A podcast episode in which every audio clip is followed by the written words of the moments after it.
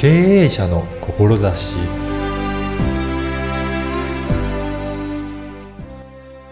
こんにちは、小ラボの岡田です。あなたはどれぐらい食事に気を使っているでしょうか？人間の体を作っているのは食べ物ですよね。今回は食について伺いました。まずはインタビューをお聞きください。今回は美活料理研究家の植松めぐみさんにお話を伺いたいと思います。植松さんよろしくお願いします。よろしくお願いします。あの、この美活料理研究家ということなんですが、どんな活動なのか簡単に自己紹介していただけるでしょうか？はい。美活料理研究家の植松めぐみです。はい。美活料理と言いますと、美しく居続けるために食事をどのようにとるかうん。ということをメインに行っております。あどのようにかと言いますと、うん私はもともと野菜ソムリエをしておりまして、うん。主に野菜を主役とした食事をとっていただくことで、病と健康になるということを皆さんに提供することを行っております。はい。やっぱり野菜って大切なんですかね？大切ですね、野菜は。ぜひ皆さんに毎日摂取をしていただきたいと思ってます。あやっぱり毎日取ることが大切なんですね。毎日ですね、何事もやはりうん単発的に何かをしてもうん。成果だったり身に結びつかないので、うん毎日行うことがうんやはりまあ健康であったり美容としてつながるうん。ので、ぜひ毎日取っていただきたいと思います。その毎日取る野菜っていうのは、はい。何か、あの、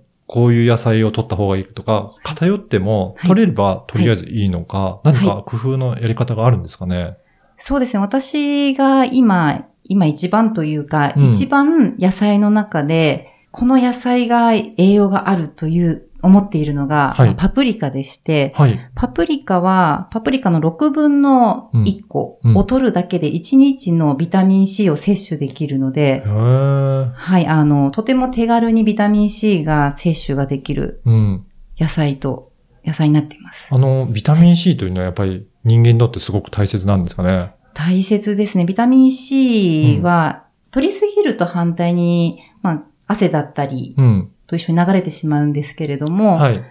やはりあの、血行促進であったり、うんまあ、肌の粘膜であったり、はい。まあ、美容にもすごくよく、まあ、うんよく言われるのはやはりあの、免疫力が上がるので、よくあの、風邪をひいた時にビタミン C を取ろうあってい。いうのもその一つなので、まあその風邪をひいた時にビタミン C を取るのであれば、うん日々ビタミン C を取っていることが風邪の予防策になるので、では、あの、まあみかんとか柑橘類を毎日摂取するっていうのが難しいのであれば、まあパプリカであれば、うん。うん。まあどんな、まあまあサラダであったり、まあ炒め物でも何でもいいので、意外にパプリカって、はい。ピーマンと違ってすごく甘いのうで、んうん摂取しやすいかと思うので、うんぜひ皆さんに食べていただきたいです。あそうなんですね。はい。これ、いろんな調理方法をしても、はいはいビタミン C というのは変わらず取れるんですかね？そうなんですよ。あの、パプリカは熱にもすごく強いので、はい、はい。あの、炒めてもビタミン C の損失っていうのがとても少ないので、はい。はい、あの、生で食べるのがもちろん、一番ビタミン C の損失は少ないんですけれども、熱してもビタミン C が壊れにくいので、まあ、どの料理にも適しているかと思います。ね、そうすると、サラダばっかりだと飽きちゃうけど、はいい、ろいろ炒め物にしたりとか、いろんな料理の仕方で楽しみながら摂取することができるんですね。はい。うん。やっぱりそうやって、あの、特にまあビタミン C とか、はいちゃんと取っていくっていうことで、やっぱり健康になっていくっていうことですが、大きいですかね。そうですね。やはりあの、季節の変わり目になったり、あの、うん不規則な生活だと、まあ、うん。風邪をひいただったり、は頭が痛くなったっていうのが起こるかと思うんですけれども、まあ、ビタミン C を日々摂取していることで、まあ、うん血行促進にもつながるので、うん。そういった面で免疫力向上につながって、うん。まあ、結果、健康な体を手に入れているうんということになります。そうですね。はい。ただなかなかね、はい。あの、料理をするのが大変だったりとか、はい。野菜とかも高かったりとかってはいおっしゃると思うんですが、はいやっぱりそれでも取った方が今後のためにはやっぱりいいんですよね。ビタミン C は取った方がいいですね。うんはい。やっぱりそれで健康を壊すよりは、はいそうするとやっぱりね、はい。今医療費とかもたね、かかりますし、はい。今後の健康のことを考えると、はい。やっぱり食事からしっかり見直すことが大切なんですね。そうですね。やっぱ食事をきちんと見直すことで、まあうんもちろん医療費の削減、ん医療自分自身の医療費の削減にもなりますし、まあ女性であれば、うんやはり美容にもすごく良くなるので、あーはいあの化粧品のコストカットにもなるなあとそうなんですね。はいうん。思ってます。やっぱり肌にも良かったりとか、そういったことがあるんですね。そうですね。ビタミン C であったり、まあ、まあ、パプリカに言うと、もう本当栄養がいろんなビタミン A、B、C であったり、まあ、いろんな、まあ、カリウムだったり、いろんなものが含まれているので、まあ、そういった面で、あの、美容にもすごくいいので、うん。摂取していただけることで、気がついたら、あ、すごい肌がちょっともちもちしてるかも、みたいな感じで、うん。あの、その他にも、はい例えば、まあ野菜はもちろん大切だなと思うんですけど、はいお肉とかも別に食べるのは問題はないんでしょうかね？もちろん、あの、私、あの、野菜ソムリエをしているときに、はい。あの、ベジタリアンなのってよく聞かれることが多かったんですけれど、はい。全然私あの、ベジタリアンでも何でもなく、はいお肉野菜すごく好きで、はい。あの、野菜だけとっても結構お腹空いてしまうので、うん。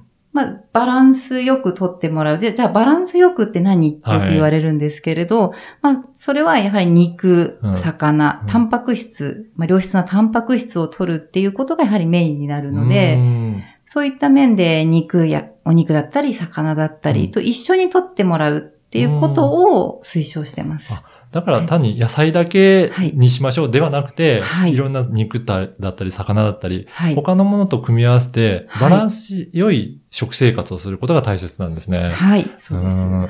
やっぱりそうやってバランス良い食生活をすると、はいまあ生活面もどんどん改善されていって、はい。そうすると何か目に見えて変わったりすることとかあるんでしょうかね。そうですね。やはり、偏った食事とかをしていると、うん。なんかこう、イライラしたりとかすることってあるかと思うんですけれど、まあ、精神的な面とかで、やはりバランスのいい食事であったり、まあ、食生活に心がけたりしていると、まあ、心身ともに健康を維持していられるので、うん。そういった面でも、やはり体って食から作られるなっていうのがあるので、まあ、そこはやはり、あの、まあ、忙しくても、まあ、食事、まあ、特に私はあの、野菜の摂う取んはしていただきたいなと思ってます。何か上松さん自身、こはいういう野菜ソムリエとか、はいこういう料理を研究されるようになったきっかけとかあるんですかね？はい。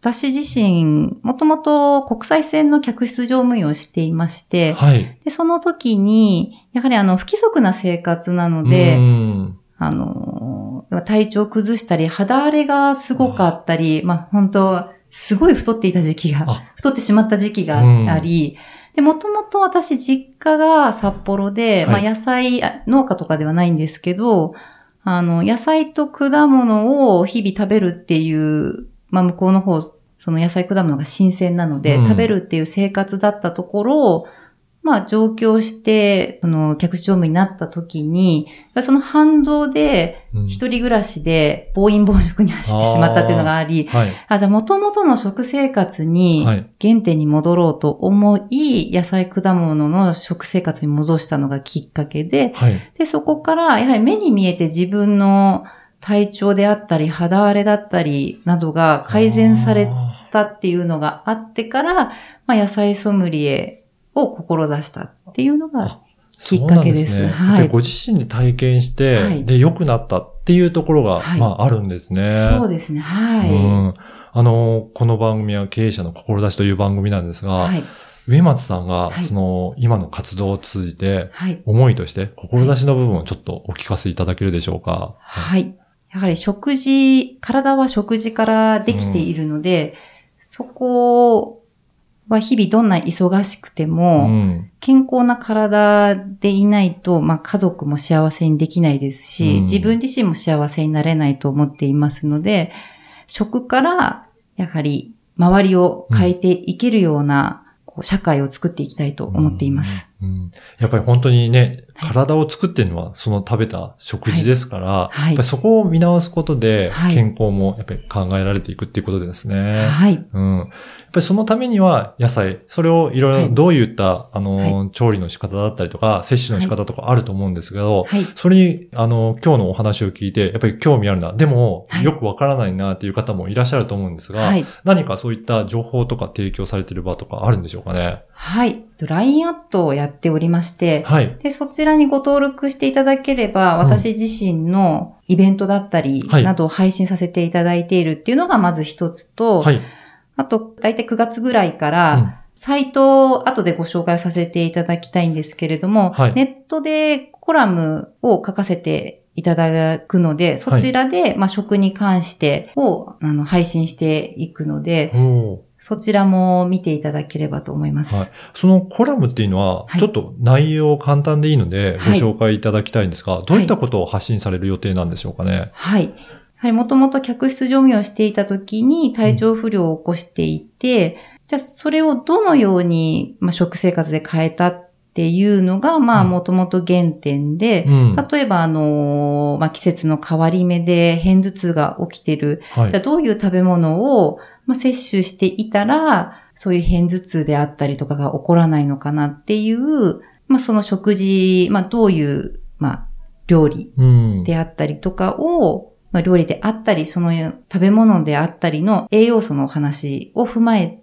たものを配信してあいく予定です。そうなんですね。はいやっぱりその、どういったはい栄養素があって、まあそれをどういうふうに取っていけばいいかっていうところが情報として、はい。一週間に一回ぐらいですか？一週間に一回ぐらい情。報が配信されていくっていうことなので、はい。ぜひね、そはいの食事から見直していきたいなっていう方はチェックいただければなと思います。はい。あの、このポッドキャストの説明文にも URL を掲載させていただきますので、ぜひそこからチェックいただければなと思います。はい。あと LINE アットも登録いただけると何か特典とかあるんでしょうかね？はい。えっ、と、LINE アット登録していただいて、うん私にスタンプでも何でもいいので、はい。送っていただきますと、はい私が野菜として今一押ししているパプリカについての、まあ、小冊子をプレゼントさせていただきたいと思ってまして、で、はいその中に、まあ、お子さんってパプリカ、うんまあ、お子さんがいる方であれば、パプリカって食べにくいなってよく声を聞くんですけれど、はい。まあ、それをマフィンにしたら結構お子さんって食べれたりすることが、うちも子供がいるんですけれど、はい。あ、もうこれすごい美味しいってよく子供が言っているので、そのパプリカの、まあ、パプリカマフィンのレシピ付きで、おー小冊子としてプレゼントさせていただきたいと思います。ねぜひ今日のお話にもね、何度もはいパプリカの話出てきてますので、はい本当に一押しの野菜ということで、はい。ぜひその LINE アットにも登録いただいて、はいスタンプを送っていただければ、そのはい小冊子いただけるということなので、ぜひ興味ある方は登録いただければなというふうに思います。はい。よろしくお願いします。はい。本日は、えー美活料理研究家の上松さんにお話を伺いました。どうもありがとうございました。ありがとうございました。いかがだったでしょうか？植松さんはご自身の経験から野菜中心の食事が大切だと実感され、そこから美と健康を研究する美活料理研究家として活動されているとのことでした。バランスの良い食事は免疫力も上がり、心身ともに健康を維持できます。そして特におすすめなのがパプリカとのことでした。パプリカは様々な調理方法でもビタミンが摂取できる。そんな野菜とのことでした。パプリカのレシピのプレゼントもありますので、ぜひ LINE アットを登録してみてください。そして、あなたの声で思い届けられる声で人柄を伝えてファンを作るポッドキャストセミナーを開催しています。声ラボウェブサイトからお申し込みください。ではまた次回。